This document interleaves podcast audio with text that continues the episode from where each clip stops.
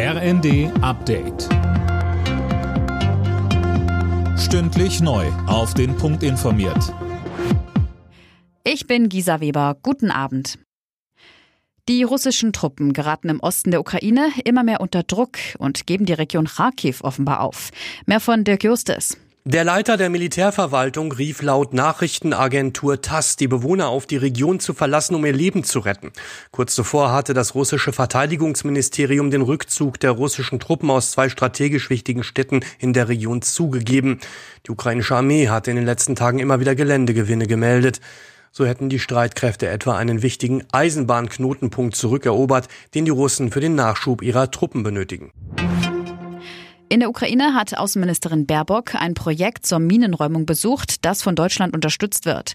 Dabei zeigte sie sich erschüttert. Russland habe gezielt Minen rund um die Hauptstadt Kiew platziert, um Zivilisten zu töten, so die Ministerin.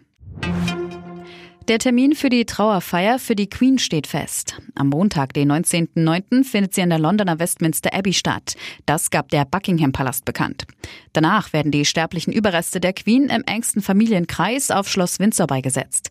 Ihr Sohn Charles III. ist mittlerweile offiziell zum neuen König ausgerufen worden. Am Nachmittag wurde die Proklamation vom Balkon des St. James Palastes verkündet und dann hieß es ein dreifaches Hoch auf den König. Three cheers for His Majesty the King. Hip hip!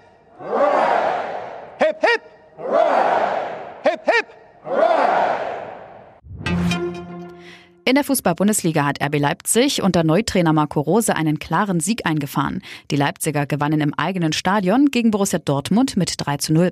Für den FC Bayern hat es hingegen gegen Stuttgart nur zu einem 2 zu 2 gereicht. In der Liga war es für die Münchner das dritte Unentschieden in Folge. Die weiteren Ergebnisse: Schalke Bochum 3 zu 1, Hoffenheim Mainz 4 zu 1, Frankfurt Wolfsburg 0 zu 1 und Hertha BSC Leverkusen 2 zu 2. Und bei der Basketball-EM steht Deutschland im Viertelfinale. Das DBB-Team gewann sein Achtelfinalspiel gegen Montenegro mit 85 zu 79.